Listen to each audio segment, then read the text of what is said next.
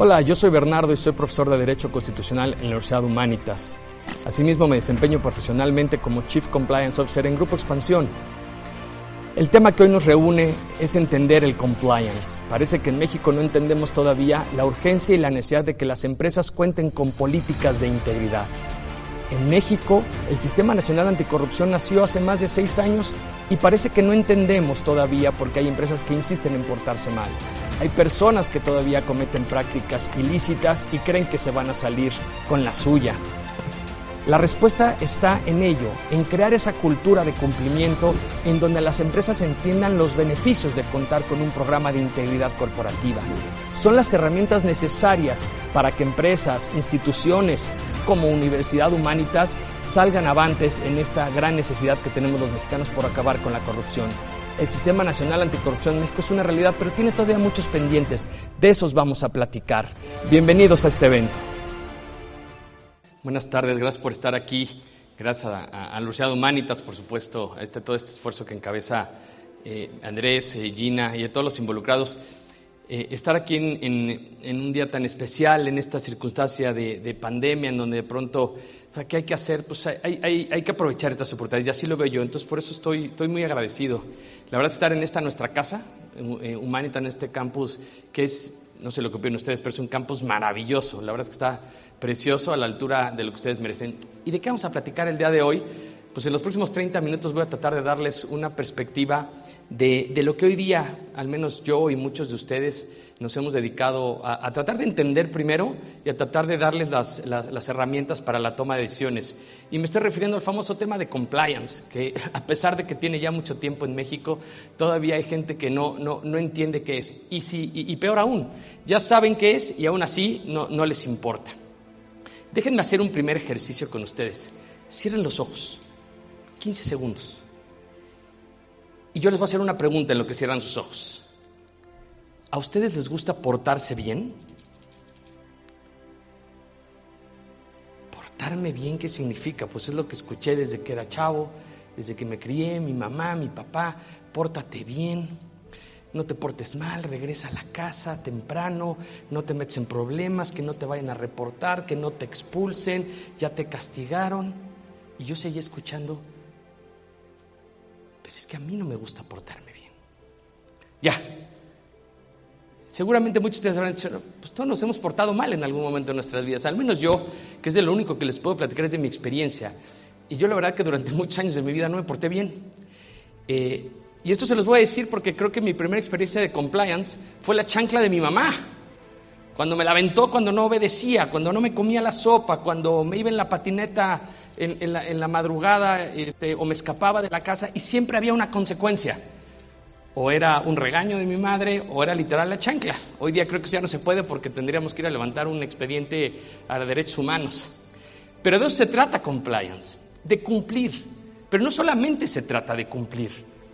Si nos vamos a la terminología americana, pues sí, compliance es comply with, cumplir. Pues qué fácil sería cumplir, ¿no? Por ejemplo, aquí en la Universidad de Humanitas, yo vengo a mis clases, cumplo, paso lista y me voy. Pero no aprendí nada, pero no entendí nada. Compliance va mucho más allá. Y en México es una materia que espero haya llegado para quedarse. Al menos yo la abracé así hace muchos años que la conocí, que fui entendiendo cómo se iba desenvolviendo en, el mundo, en los Estados Unidos, en Canadá, en Francia y en algunos países de, de Centro y Sudamérica. La famosa ideología del cumplimiento de las empresas. Déjenme dejarlo así. ¿Las empresas tienen que cumplir? Pues sí. A ver, la esencia de una empresa es qué? Generar riqueza.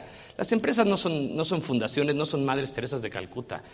Las empresas tienen que hacer negocio. E imagínense más hoy día que llevamos un año y medio dentro de un escenario pandémico horroroso donde empresas han tenido que cerrar, donde negocios han tenido que desaparecer y hoy día están resurgiendo o saliendo avantes, eh, recortando presupuestos, haciendo todo lo que tienen que hacer para sobrevivir.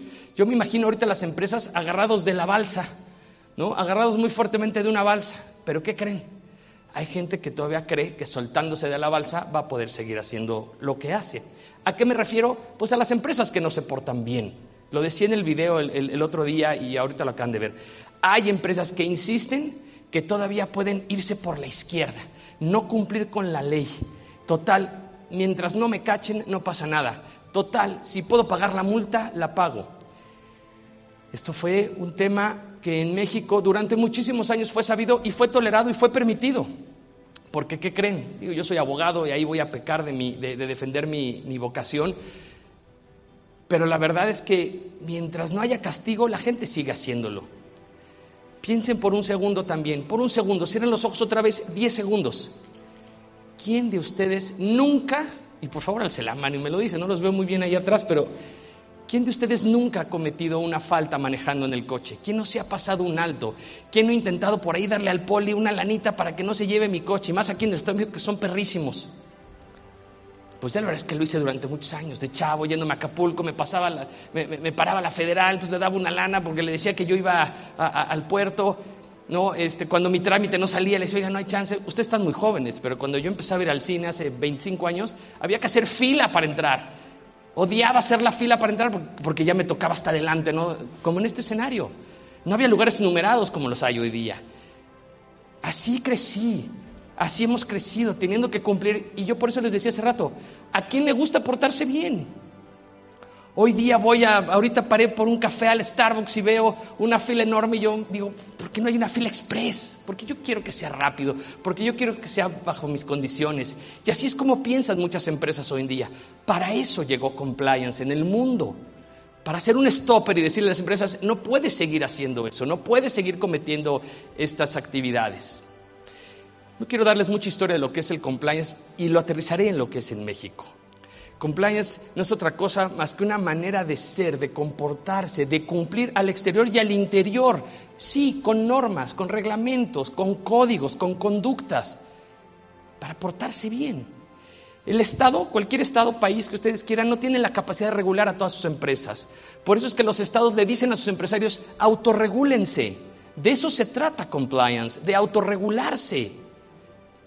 Imagínense por un segundo por ahí está nuestro, ahí está nuestro jefe Andrés, pero imagínense por un segundo que nos dejaran hacer lo que quisiéramos en Humanitas, sin horarios, vestimenta, fumando, comiendo, haciendo todo lo que no es que no se pueda, sino que hay normas que deben de cumplirse. Pues esto sería una locura. También están muy jóvenes, pero hace muchísimos años en México dejaron de permitir que la gente fumara en los aviones, en los restaurantes, en los hospitales, en muchos lugares. La gente estaba enfadada, la gente que fumaba decía, es que yo quiero fumar. Bueno, ahora lo puedes hacer, pero aquí. Y ahora creo que ya hay lugares donde no puedes, pues hay gente que se mete su coche y fuma. O sea, no te pueden restringir, pero simplemente están diciendo, tiene una razón de ser. Y eso es lo mismo. ¿A qué me estoy refiriendo en particular? A la responsabilidad de las empresas. Todas las empresas en el mundo tienen una responsabilidad. Tienen que tener una responsabilidad y un sentido ético un sentido de hacer las cosas bien, por la derecha, by the book.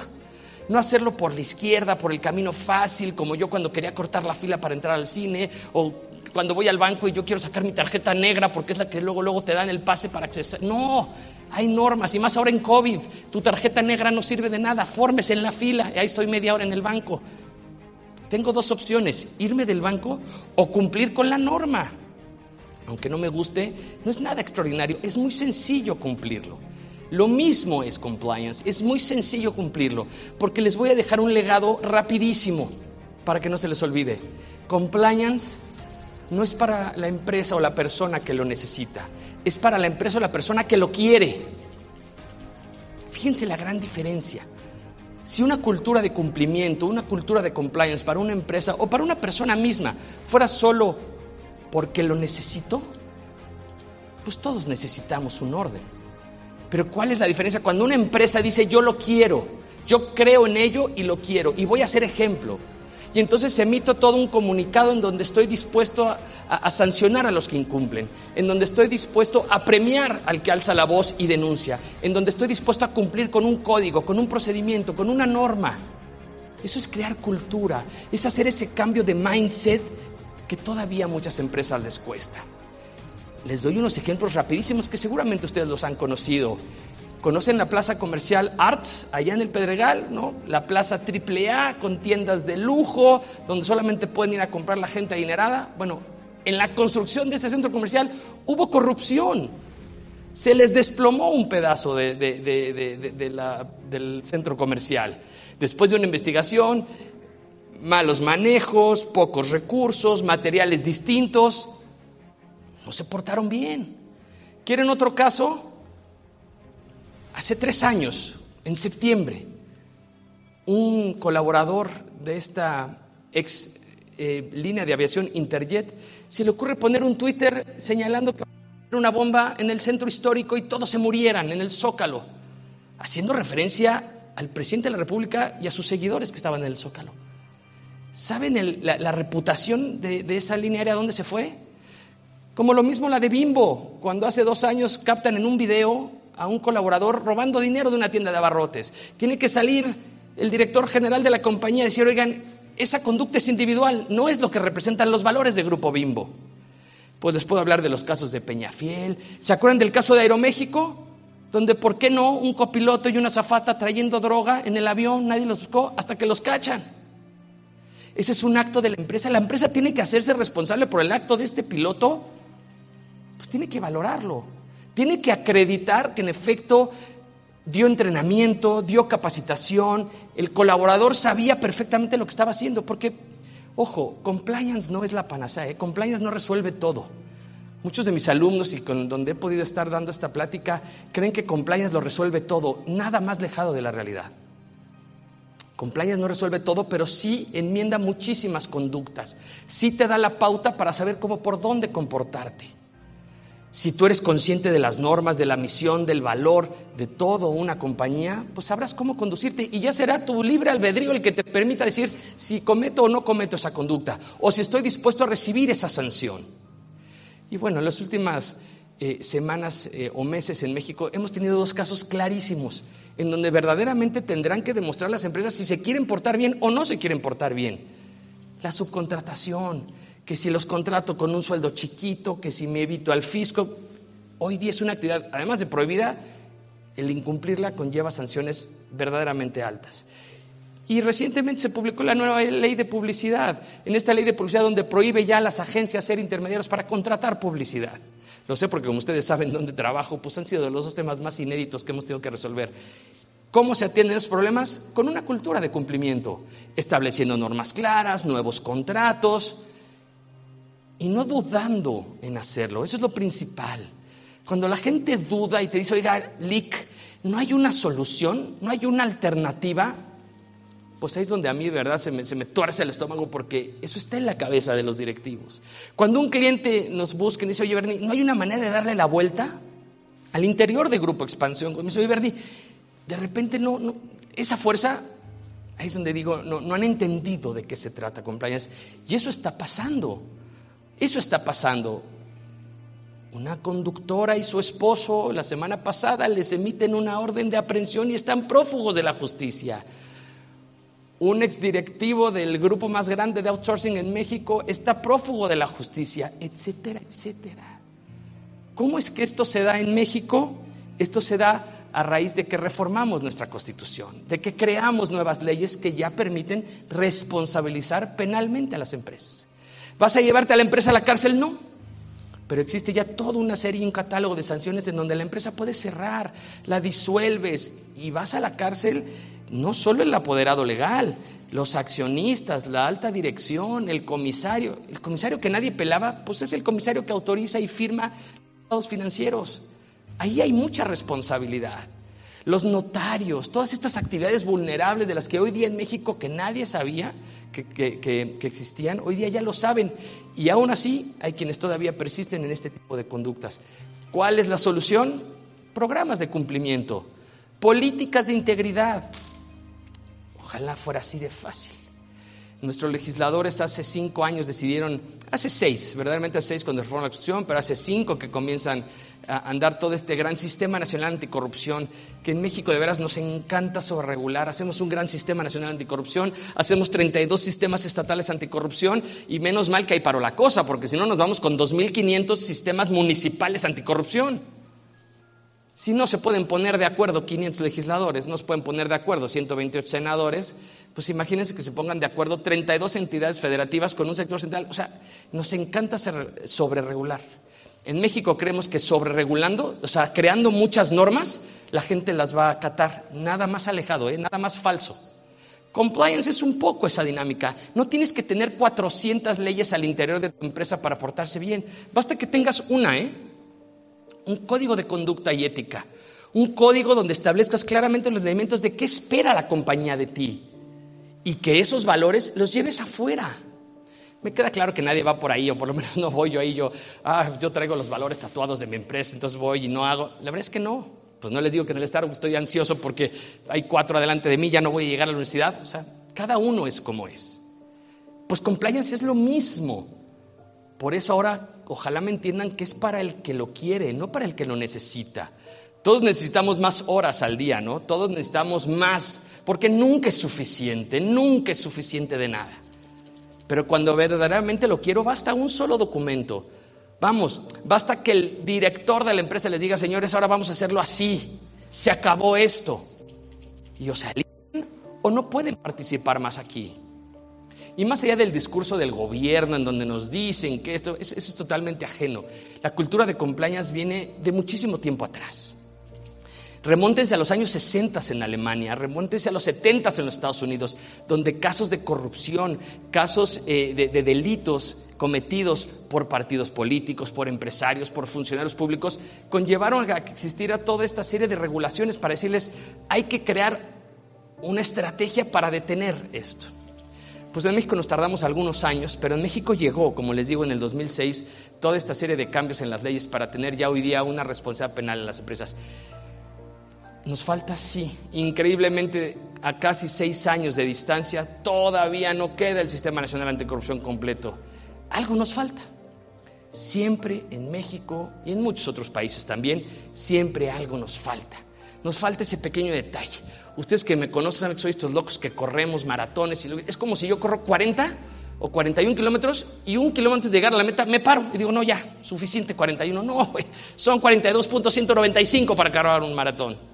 Pues aquí pasa lo mismo, porque seguimos teniendo pendientes nombramientos, seguimos teniendo pendientes designar a jueces especializados en materia de combate a la corrupción. Falta algo.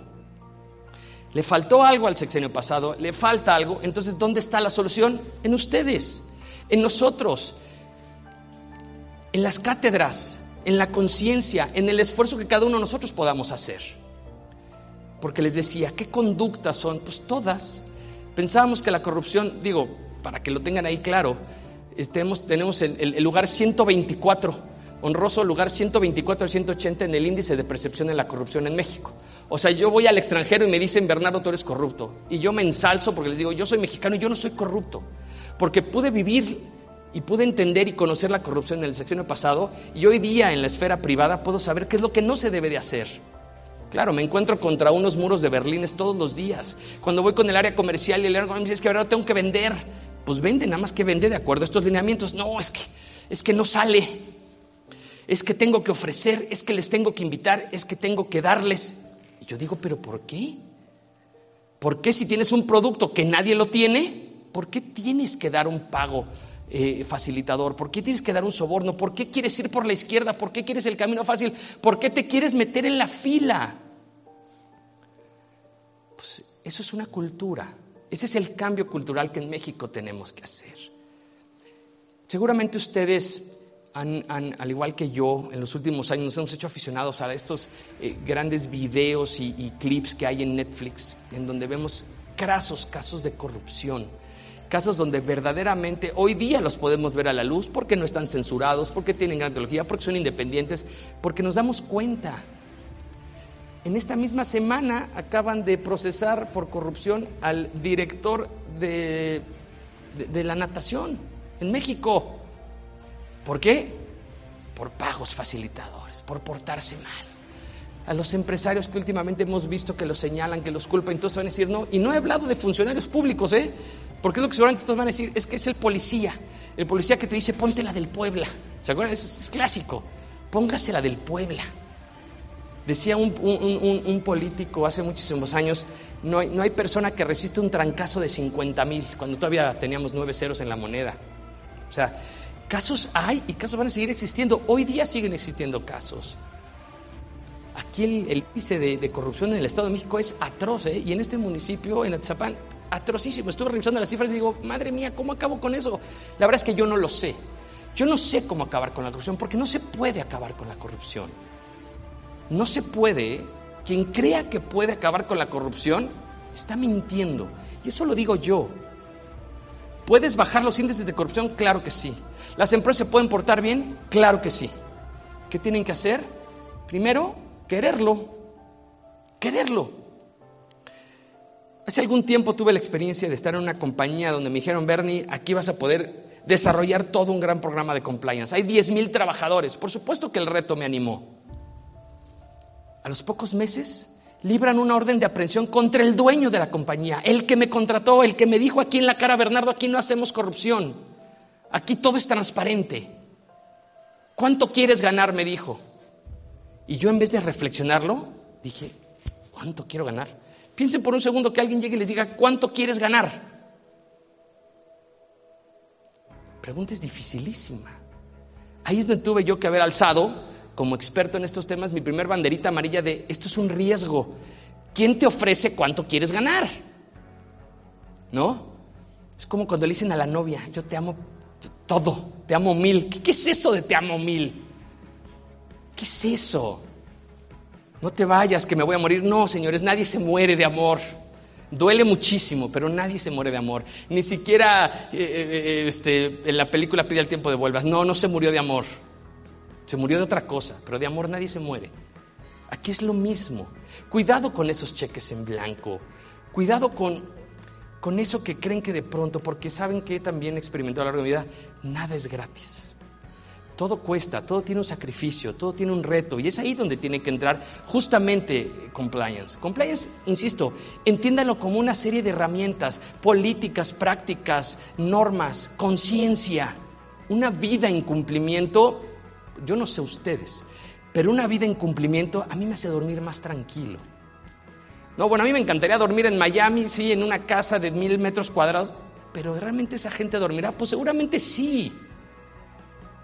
Pero ¿cuánto cuesta la tranquilidad de una empresa? ¿Cuánto cuesta la tranquilidad de una persona? ¿Cuánto cuesta la tranquilidad de un, de un profesionista como ustedes y como yo? En el caso de mis alumnos, que por ahí ya los veo, pues están estudiando. Ahí están los valores, son valores que humanitas. En todo momento lo ven allá, en el campus del Valle, aquí en los pilares. Son valores, es cultura. Todos nos portamos bien. Pues no, yo soy el primero en decir, a veces, a veces me porto mal. Pero ¿de qué tamaño es portarse mal? ¿A, quién estás poniendo en riesgo? ¿A toda la compañía? ¿Tu actuación está poniendo en riesgo a tu persona?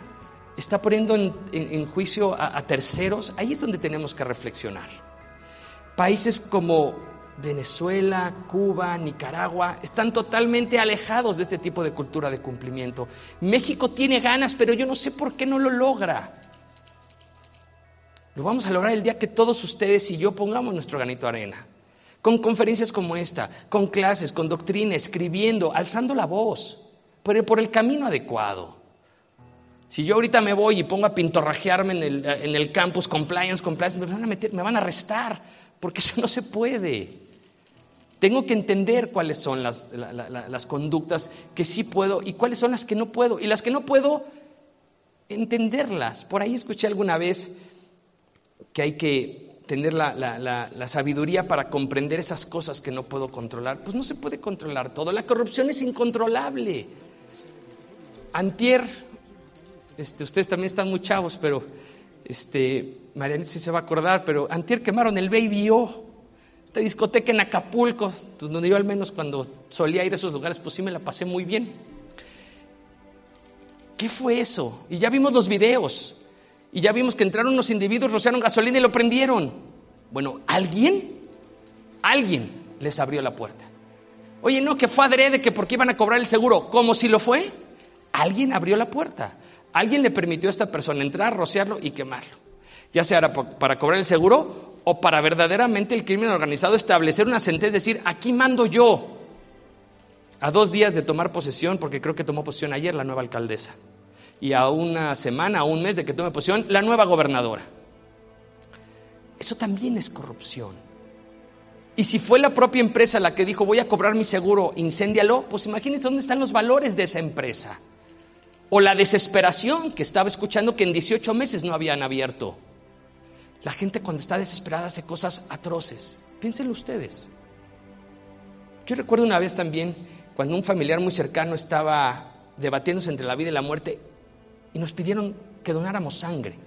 La desesperación mía fue ofrecerle dinero a alguien que fuera a donar sangre. Fíjense mi locura, fue hace como 15 años.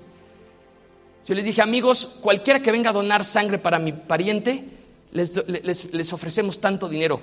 Un acto que es de amor, como el donar sangre. El que puede, el que está saludable, el que no tiene tatuajes, todo ese rollo, con el que sí puede cumplir con la lista de 1400 requisitos, lo hace por amor. Yo he tenido la oportunidad de donar sangre por amor. Pero 15 años atrás yo decía, no, pues una lana. ¿Quién viene a donar? ¿Saben cuántos fueron? Cero personas. Pues claro, yo no puedo obligar a la gente a ir a donar. Una empresa no puede obligarte a cometer conductas ilícitas. El dueño de la compañía no te puede decir, ver, ni firme este contrato o te vas. Les decía del ejemplo de este, de este eh, empresario, ¿no? o pseudoempresario, que me dijo, Bernie, ¿cuánto quieres ganar? Por supuesto que el día que eh, presentaron o el día que liberaron su orden de aprehensión, ese día renuncié a la compañía. Y ese Bernie, ¿cuánto quieres ganar? Pues nunca llegó, pero me quedó mi integridad. Y tuve la oportunidad de regresar a donde estoy hoy día en Grupo Expansión, en donde verdaderamente hay eh, eh, toda una serie de herramientas de un programa de cumplimiento padrísimo que es público, que los invito a, que lo revisen en la página de internet o conmigo y que lo platico, porque eso es una realidad, eso sí es un bebé que nació de la nada y que hoy día está vivo. Y si nació de la nada, cualquiera de ustedes puede ser esa persona que en su casa o en su empresa les puede decir, por aquí sí se puede, vamos a darle por acá. Las universidades están haciendo esos esfuerzos. Universidades como Humanitas de verdad, porque lo vivimos el año pasado, en todos estos procesos de certificación, de auditorías, abrir las puertas. ¿Quién abre las puertas de su casa? Pues el que la tiene limpia. ¿No? A mí también muchas veces me decía, ocúpate de tu casa y no te ocupes por el de enfrente. Compliance es totalmente lo opuesto. Vivir en compliance es, primero me ocupo del de enfrente y después me ocupo de mí. ¿Quién es el de enfrente? Mis clientes, mis proveedores, los terceros con los que interactúo, ¿los conozco? ¿Hago el debido proceso de diligencia para saber con quién estoy contratando? Todo eso es compliance. Y claro, lo tienes que documentar, escribir, redactar. Y bueno, pues yo ahí, ustedes que me conocen saben que soy uno de esos que están en la ratonera todo el día escribiendo y leyendo y leyendo y leyendo, porque no hay de otra. No hay, no, no hay manera de cambiar uno. Si no lo has vivido, si no has estado en una empresa que realmente se ha incendiado y se ha caído y que se muere. Y que entonces en vez de decir, bueno, pues yo aquí me muero con usted, no, por eso les decía hace rato, nadie se muere de amor. Duele mucho, pero nadie se muere de amor. Nadie se muere por, estar en una, por, no estar en el trabajo ideal. Eso se llama ética. Ética individual, pero también está la ética empresarial. Todos aquí debemos de tener un trabajo pregúntense por un segundo, ¿en dónde está la ética de su empresa? Y si su empresa no es ética, ustedes han tomado la decisión de estar ahí. Pero en México es una realidad que todas las empresas que no se porten bien, al menos ya tienen todo, toda una serie de normas, el Código Penal, el Código de Procedimientos Federales, de, eh, el Código Federal, el Código de Procedimientos Penales, perdón, y una serie de normas internacionales, ¿no? estadounidenses, francesas, canadienses, inglesas, que nos aplican. Entonces, la próxima vez que busquen chamba, la próxima vez que quieran saber en dónde están parados, acérquense y pregunten dónde están los valores de la compañía. Si están en un código, aplausos pero los viven. Y eso es lo que le pasa hoy día a Compliance en México. Llevamos ya dos, más de dos años, tres, cuatro, en donde hemos estado dando conferencias, pláticas, esfuerzos. Inclusive en expansión tenemos una edición especial eh, contra la corrupción en diciembre. Eh, catalogamos y analizamos a las 500 empresas más importantes del país para saber en dónde están frente a la corrupción. E increíble que al día de hoy hay muchísimas empresas que no les interesa no les interesa vivir en cumplimiento, no les interesa. El código es nada más quieren vender, vender, vender, ganar, ganar, ganar. Cada vez más son los ejemplos de estas personas que no llegan a buen fin. Las empresas que se comportan mal terminan mal. tarde o temprano terminan mal. Seguramente muchas salen avantes, pero seguramente muchas otras acaban donde hoy ya pueden acabar, en la cárcel. Yo, yo alguna vez le decía a mis compañeros de trabajo, ojalá algún día veamos una portada de expansión donde, donde, haya un empresario eh, tras las rejas, donde verdaderamente eh, se haya seguido todo el debido proceso jurídico y esta persona sea sancionada y pague por lo que hizo, pero con un marco normativo sustentado, no por trueques, no por influencias, no, por un marco jurídico. Entonces la gente se va a portar, a portar bien. Hoy todavía empresarios me dicen, Bernie, pues si no me cachan no hay bronca.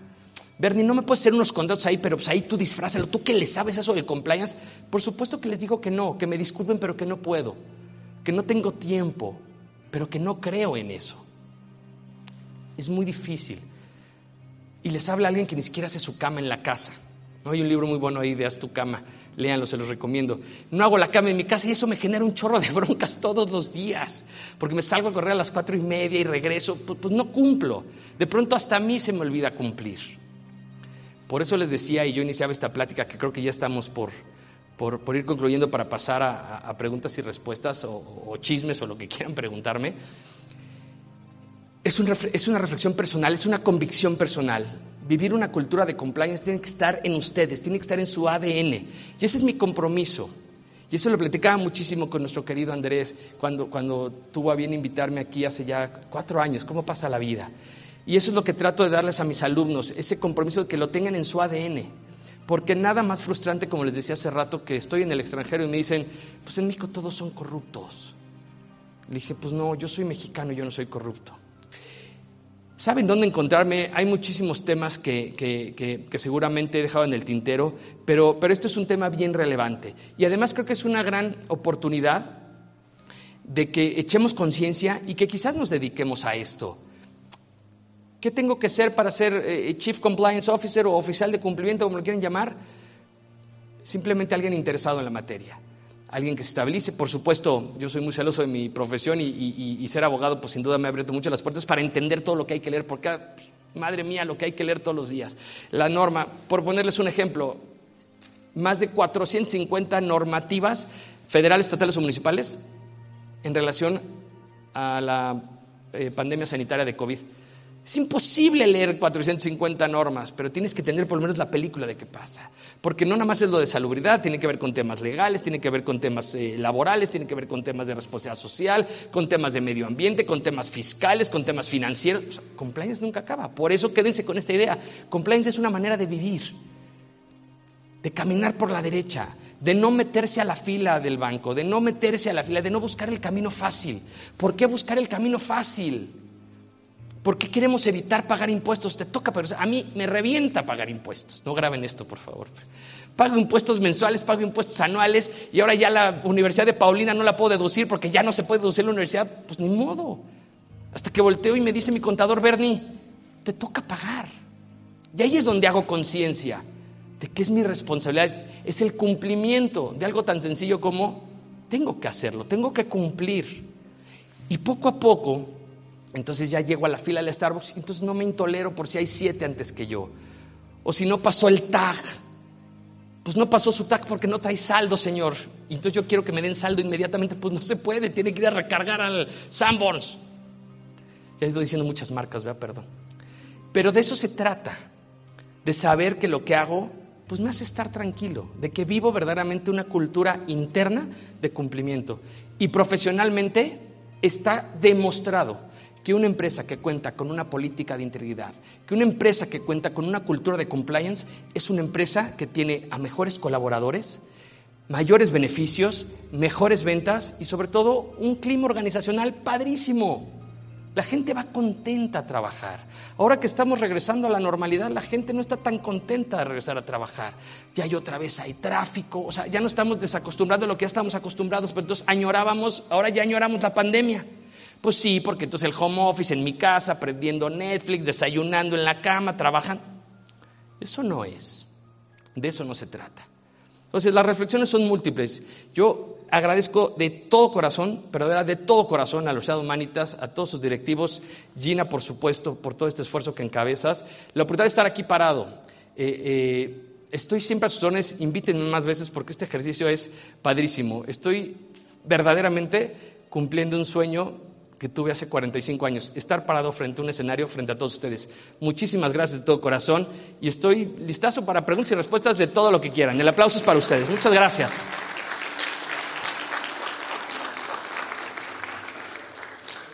Hola, buenas tardes. Hola. Em, yo quería saber qué puedo hacer si me doy cuenta que en mi empresa un alto funcionario está haciendo algo mal. Qué buena pregunta. ¿Qué hago si me doy cuenta? Pues si tú eres la persona responsable del cumplimiento de empresa, pues tienes, tienes que denunciarlo. La figura de un Chief Compliance Officer tiene que estar muy pegadita a la alta dirección de una compañía, tiene, tiene que tener ese, ese, voto de confianza del gobierno corporativo, es decir, del presidente, del consejo de administración, de la asamblea de accionistas, que es quien te nombra, ¿no? Además. Y si gozas de esa individualidad y, de esa independencia, pues tendrás que, que proceder. En mi experiencia personal, en Grupo Expansión, es bien difícil, lo he cumplido, me han tocado casos, hoy día tengo una investigación importante en curso, ahí tienes que tener muy claro tu actuación. Mi respuesta es, tienes que, tienes que, tienes que denunciar, tienes que investigar, deja denunciar en segundo plano, tienes que investigarlo. Por eso las líneas de denuncia, los buzones, los sistemas de, de, como llaman los americanos, de whistleblowing, que las personas se animen a denunciar, es lo que te va a permitir tener las herramientas para hacer una buena investigación. Investigación en materia tecnológica, forense y meterse a una computadora es un ejercicio riquísimo. ¿eh? Eso de que déjame ver tu WhatsApp, pregúntenle a la pareja si les presta su WhatsApp para verlo. No, déjame ver tu WhatsApp. Yo lo tiro al agua, ¿eh? así literal, lo tiro al agua mi celular. Aquí es lo mismo. Préstame tu computadora para ver tus correos electrónicos te vas a encontrar con barreras. Por eso tienes que tener mecanismos perfectamente conocidos, perfectamente socializados entre todos, para que te permita decir, sí, ten mi computadora. Yo lo denunciaría. Gracias. No es fácil. No vas a ser el mejor amigo de la compañía, pero si la alta dirección lo tiene claro, ahí estará la respuesta a tu trabajo. Y tú tiras tranquila, ¿eh? sin presión alguna. Eh, me parece muy bien dentro del concepto, obviamente yo vengo de una escuela antigua donde eh, el estudiar derecho era aprender cuántas maniobras te podías aprender, ¿no? Correcto, yo también. Este,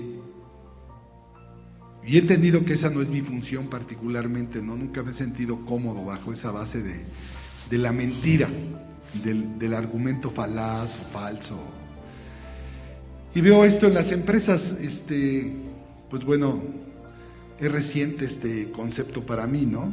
Del cumplimiento. Yo, yo siempre he pensado que siempre ha sido mi función como abogado de empresa que la empresa cumpla, ¿no? Este, que no ande buscando evadir la ley, ni yo soy un instrumento para evadir el orden, ¿no? Pero como, como le menciono, es mientras seas un abogado que tenga todas esas peculiaridades de tener un halo negro, este, parece que eres aplaudido. Y ahorita me quedo, pues no sé si complacido, si sin conocer el concepto, decir, bueno, es que siempre ha sido mi búsqueda, ¿no? Eh, me dedico al ejercicio libre de mi profesión, pero siempre sobre mis bases éticas, eh, no sobre el dinero o, sobre esperar que digan, no, pues este abogado es bien tranza, sabe hacer muchas movidas, ¿no? Ah, nunca, nunca he buscado este, tener mi satisfacción personal, profesional en base a eso. Este, asesoro a algunas empresas y, bueno, yo creo que si les llego platicando esto que acabo de escuchar, este, me van a dar dos patadas, ¿no? Me van a decir, a ver, a ver, a ver, a ver, a ver, a ver, este, ¿de, qué, ¿de qué me estás hablando, no? Este, entiendo que, pues esos son empresarios primitivos, ¿no? Que solamente ven eh, un aspecto personal de su existencia y he escuchado mucho este concepto de pronto, oye, mi hija estudió Derecho y ¿en qué trabaja? Ah, en compliance de yo, a ver, a ver, este, me, me, me, causa mucho interés. Este, ¿Es efectivo esto respecto a la cultura empresarial propiamente? Este, es, um, ¿Es poesía o es prosa de lo que estamos hablando? Muchas gracias. No, gracias. Y eh, hace una pregunta eh, válida y, con un sustento muy, muy interesante, porque yo también. Así como me ven, pues yo hace 25 años estaba estudiando la carrera y, también estudié la carrera en una universidad que, de pronto eh, no tenía muy claros esos conceptos, ¿no? Hablo de la Náhuatl del Norte, donde estudié la carrera de Derecho. Y es efectivo, sí. Si lo quieres, sí. Si te enfrentas con un cliente que te va a decir, oiga, no, no, no, aquí no hacemos, pues yo me paro y lo dejo. Prefiero renunciar a ese cliente, porque entonces si no, nunca va a acabar ese círculo. Ese círculo eh, en vez de hacer un círculo virtuoso, hago un círculo perfectamente corrupto. Eh, es efectivo, sí, porque hoy día ya tenemos mecanismos de dónde agarrarnos. Antes no lo sabía, ¿eh? Hoy sí hay mecanismos, sí hay herramientas de dónde, de, dónde, de dónde hacernos, hacer por supuesto un verdadero análisis de riesgo a la compañía, poder establecer ese playbook que yo le llamo, ese, ese, libro de, de acciones para poder establecer en dónde. Porque, insisto, eh, la corrupción es como el riesgo, jamás va a haber riesgo cero. La operación propia de cualquier empresa va a tener un riesgo. Vivir en mi casa es un riesgo. No hago la cama y se me arma la de Troya, de verdad. Pero es un riesgo, vivimos en constante riesgo. El riesgo cero no existe como, el, como la cero corrupción tampoco existe. Acabar con la corrupción, les digo, no es posible. Puedes disminuirla. Y lo mismo pasa en nuestra actividad. ¿Qué hago si llega un cliente y me dice, Bernie, te pago 200 mil pesos por un contrato, pero me urge, ¿me lo puedes dar hoy? ¿Quién te paga 200 mil pesos por un contrato? Ah, pero fírmalo tú, ¿no, Bernie? Pues nada más checa las cláusulas y ahí vas a medir el riesgo. Y tú sabrás si firmas eso. Como tú sabrás si quieres seguir siendo apoderado legal de esa empresa o no, porque se los juro. Hoy día no solo van por el apoderado legal, van por los accionistas, los miembros del Consejo de Administración y por el comisario. Hoy día actos de corrupción están a la par del crimen organizado de los que hace dos días incendiaron el Baby O, a la par, los factureros, todo ese nuevo catálogo de conductas, ¿eh? Eso sí me hizo reflexionar. Eso tiene que hacer reflexionar a las empresas. Si aún así la ambición económica la anteponen, pues es como cuando un amigo me decía, deja de poner la carreta enfrente de los caballos. Lo que va adelante son los caballos y la carreta va atrás. Gracias. Escuché al principio de la plática que dijiste que algo sobre las agencias de publicidad. ¿Me podrías ahondar un poco en ese tema, que ya, no se pueden contratar o algo así? Sí, la, nueva ley de contratación de publicidad, y bueno, pues, a nosotros nos impactó inmediatamente, es una ley que entró en vigor el 1 de septiembre, donde ya no permite que las agencias sean intermediarios para contratar publicidad. Lo que hacían las agencias era ir con el medio y decirle, a ver, dame, todo tu, dame toda tu oferta y yo voy a revender esa, esa oferta entre mis clientes. A cambio de eso recibían algo que le llamaban el rebate, ¿no? esa, esa, esa ganancia, esa comisión, como una comisión mercantil.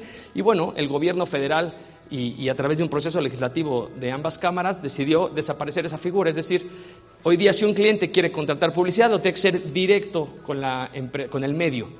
Ya esa figura del agente que cobraba doble o que obtenía ganancias dobles o que revendía ese mismo medio a otro precio, ya no se puede. Bueno, pero eh, yo estudié licenciatura en publicidad y precisa, o sea, obtenías mejores precios, no es que ganaras el doble, ¿no? Obtenías mejores precios y, y era una actividad perfectamente lícita. Absolutamente de acuerdo contigo, pero por algo el, actual, la actual administración federal, junto con esa mayoría que hoy día ostentan en Cámara y dos cámaras senadores, pues les permitió crear esta nueva norma. Así como a finales del año pasado reformaron la Ley Federal del Trabajo para desaparecer esta figura de la subcontratación. O sea, esas figuras en donde ellos, y, digo ellos porque es la administración pública federal que actualmente gobierna este país, eh, han establecido que esas conductas deben de ser consideradas como ilícitas. Pues estar a favor, pues estar en contra hay muchas eh, organizaciones de abogados, inclusive, que han estado en contra de estos proyectos, como ahora el que Antier se presentó de esta nueva reforma energética, y es una manera que vamos a tener que vivir los próximos años en este país. Es una ley, está vigente, entró en vigor, y si tú la incumples, pues vas a tener a la COFESE atrás de ti sancionándote. Ok, ¿desaparecieron las agencias entonces? No, desapareció la intermediación. Gracias. Lamentablemente las agencias están buscando, y te pongo un ejemplo que nos pasó muchísimo en Grupo Expansión. Muchísimas agencias querían prefacturar todo al 31 de agosto. La postura del Grupo Expansión fue, no se puede. ¿Por qué simular algo? A ver, véndeme todo lo que puedas un día antes de que entre en vigor la ley. Ahí te encargo en una auditoría, ahí te encargo a la confesión de qué hiciste el 31 de agosto. Ese riesgo no lo quisimos tomar. ¿Vas a perder clientes? Sí, pero ¿dónde está tu programa de compliance? Ahí en cuando estableces y fijas una postura desde la alta dirección diciendo, yo a esto no le entro. estaba aquí escuchando todo el tema, que está increíble, a mí me encanta el tema de la cultura, el tema de la cultura social. Y te comparto rápido, este, antes de pandemia estaba, me estaba dedicando, entre todos los asuntos que hago, en un programa que se llama Avance sin Tranza, Pro Integridad, Avanza sin Tranza. Logramos meterlo a algunas empresas, algunos municipios como el de eh, Jutepec, Morelos. Este, Morelos, es correcto. Y logramos cosas muy padres. Y creo que la clave está ahí, ¿no? En la cultura, nos hemos sentado con personas de diversas empresas o de diversos municipios y les platicas la historia de Occidente, lo hermoso que ha venido desarrollándose la humanidad y esos secretos que han hecho que crezcamos como humanidad, como Occidente. Y hay quienes se maravillan, ¿no? A veces lo, lo sabemos, lo hemos escuchado, sin embargo, no lo atesoramos. Y, hemos logrado con eso de la cultura temas increíbles. Eh, considero que está increíble de compliance. Lo voy a hacer para mi empresa. Muchas gracias. Claro. Voy a investigar cómo lo están haciendo en, expansión. Este, y te felicito, Bernie. Un abrazo. gracias, mi hermanito. Y, déjame dejarles otra frase, y, si me permiten, eh, aprovechando este, este, este, momento que está padrísimo, de verdad, qué, maravilla poder estar aquí. Toda mi vida, y estoy a punto de cumplir 46 años, pero toda mi vida escuché, el que no tranza no avanza. ¿Les hace sentido? Todos lo hemos escuchado, ¿no? Yo se los voy a cambiar, simplemente quitándole el primer no. Y ojalá en México verdaderamente creamos que el que tranza no avanza. Fíjense la gran diferencia de quitarle un no a esa frase histórica. El que no tranza no avanza. Y yo digo, no. El que tranza, coma, no avanza. Lo tiene que hacer uno. Lo tiene que proponer uno. O tiene que pararse, ¿no? Dicen los americanos, dar ese step forward, ese paso hacia adelante, donde decimos, no, yo a esto no le entro. Oye, mi hermano, es que te puedes llevar una buena lana, este, quédate el 10%. ¿El 10% de qué? ¿Pero por qué? Si a mí no me corresponde ese pago. Es un tema muy de cultura, es un tema que tiene que estar perfectamente arraigado. Tienes que estar dispuesto a renunciar. Si la novia se vuelve tóxica, ¿qué vas a hacer toda tu vida ahí? No, pues tienes que renunciar. El, amor duele, pero de veras que no te mueres. Duele y duele mucho. Renunciar a una gran fortuna, renunciar a ese dinero, pues claro que duele. Yo estuve enfermo en el estómago una semana, pero no me morí. Recibí la mayor bendición que fue regresar al Grupo Expansión. Sí se puede, no es difícil.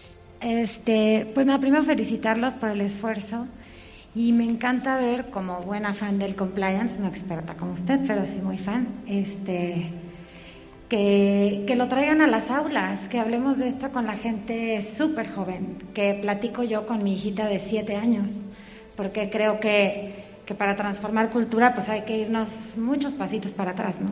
Pero entonces pues muchísimas felicidades porque siempre eh, me encanta escucharte hablar y, la pasión que le pones a, la materia, al tema y demás, y me fascina.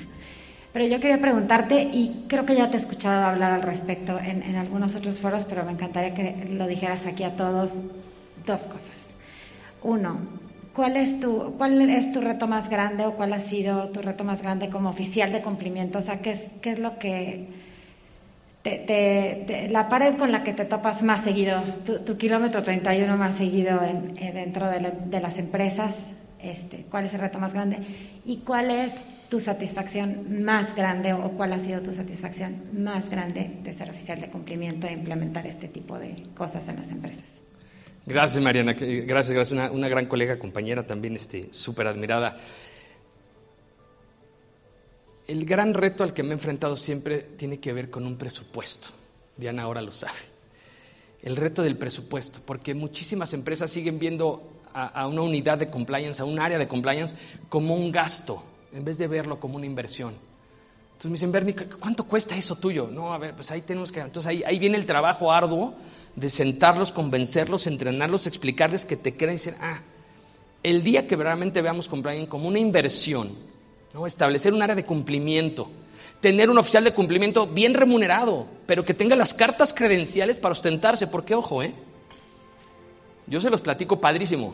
Pero el día que me llegue un requerimiento de la fiscalía El dueño de expansión va a voltear a decirme, Bernie, a la fiscalía. Entonces tendré que ir por, por, la directora legal y decirle, vámonos a la fiscalía. Y tendré que abrir mi carpeta y acreditar que mi compañía se porta bien. Por eso los oficiales de cumplimiento tienen una gran responsabilidad. Nos falta mucho en México. Voy a convencer a mi querido Andrés de armar una cátedra de compliance aquí o ver cómo la podemos. Ahí es que voy a ir con el doctor Ferrer dentro de la licenciatura, porque estaría padrísimo tener una materia exclusiva del cumplimiento normativo. En derecho, en administración, en economía porque compliance es para todos. Y la, mayor satisfacción, estar aquí, estar aquí frente a ustedes, tener la oportunidad de, de, no quedarme todo eso que tengo, de podérselos transmitir, de verdaderamente salirme de mí para darles a ustedes esto que he aprendido en los últimos años, de estas experiencias atroces, positivas, pero hoy que son lo que me mantienen aquí de pie. Y por supuesto, cuando se acerca a mi oficina una persona al día para decirme, Bernie, ¿tiene dos minutos para mí? Compliance ha transformado mi vida.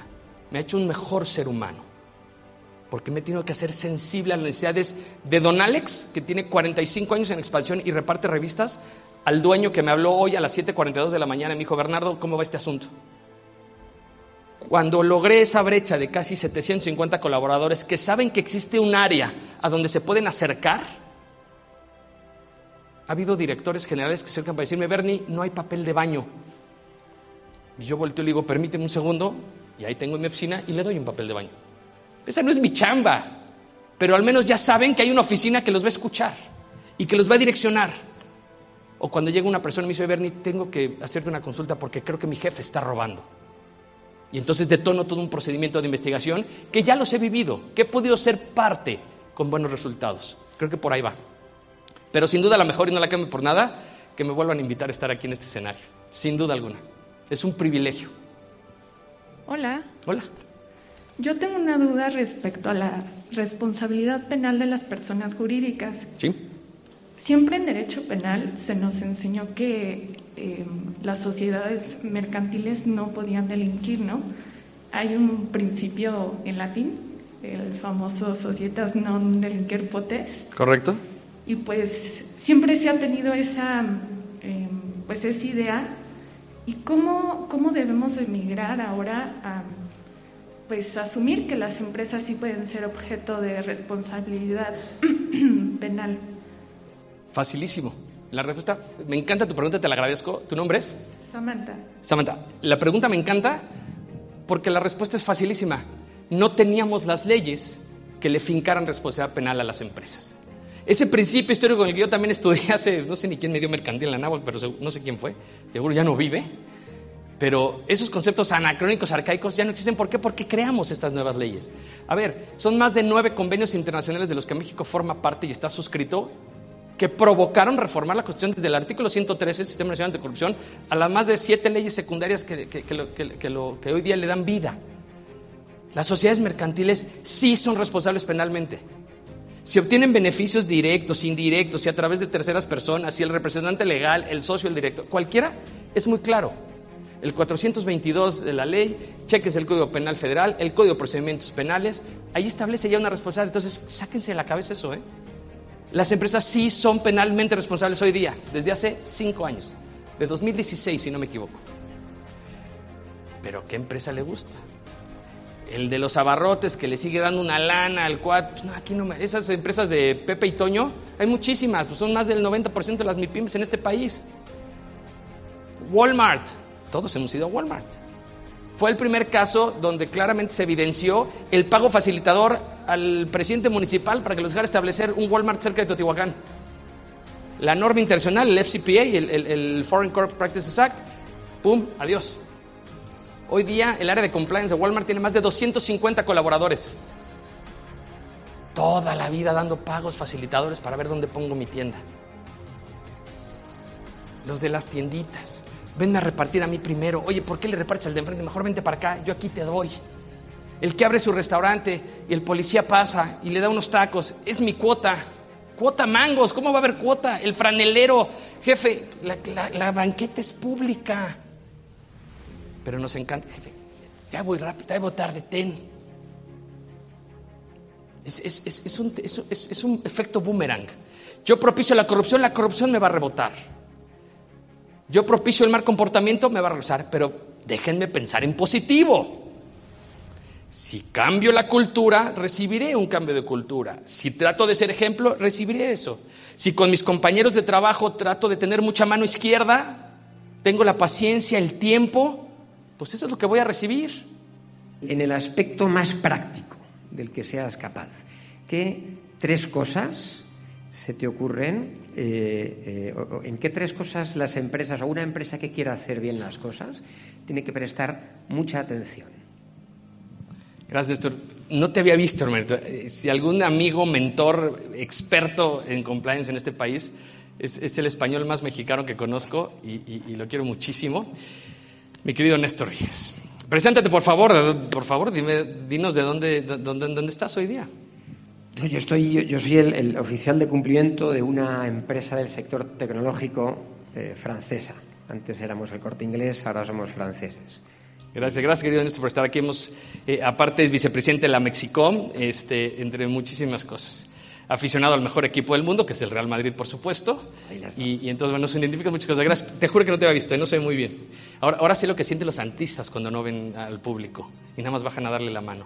Este, esas tres cosas, mi querido Néstor, como tú bien lo sabes, creo que es el convencimiento pleno de hacer lo correcto. Y número dos, como oficial de cumplimiento, y esto me lo dijo y espero todavía siga siendo hoy, el vicepresidente legal de Grupo, de Grupo Lala. Me dijo, Bernie, arremángate y conoce la empresa. Es un deber fundamental de un oficial de cumplimiento conocer la empresa. Métanse a fondo a conocer la empresa, no por encimita. Tienen que dedicarle mucho tiempo. Hay un libro de mis favoritos que es The First 90 Days, que te plasma exactamente lo que en tus primeros tres meses, ya sea que te promuevan o que llegues a un nuevo trabajo que tienes que hacer. Y allí hay muchas funciones que un oficial de cumplimiento debe hacer. Y para mí la más importante, Néstor, como lo hemos platicado, es verdaderamente conocer la empresa.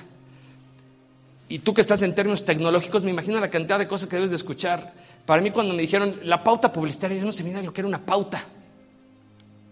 Fui a preguntar.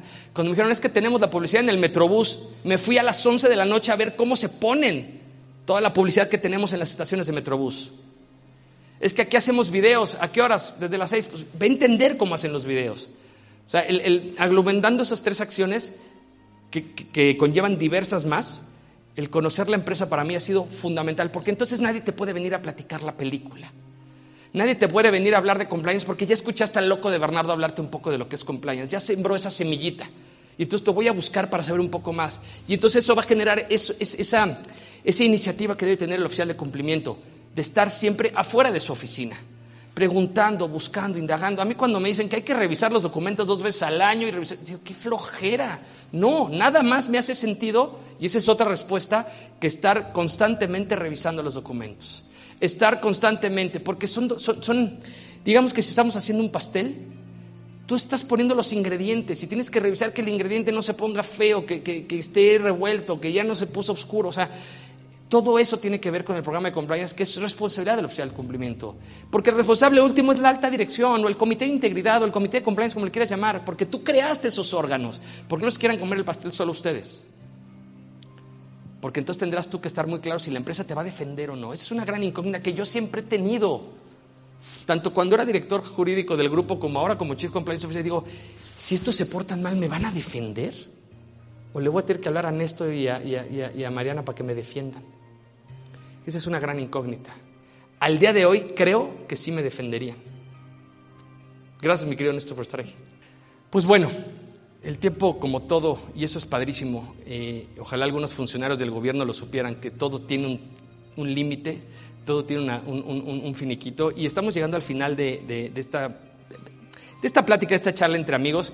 Yo les quiero nuevamente agradecer. Creo que el legado, ¿no? en este programa tan bonito de Legatum que tenemos en Universidad de Humanitas, el legado es ese, que al menos el día de hoy, yo en lo personal me llevo nuevos amigos, pero creo que ya les dejamos ahí esa pequeña semillita de lo que es el compliance.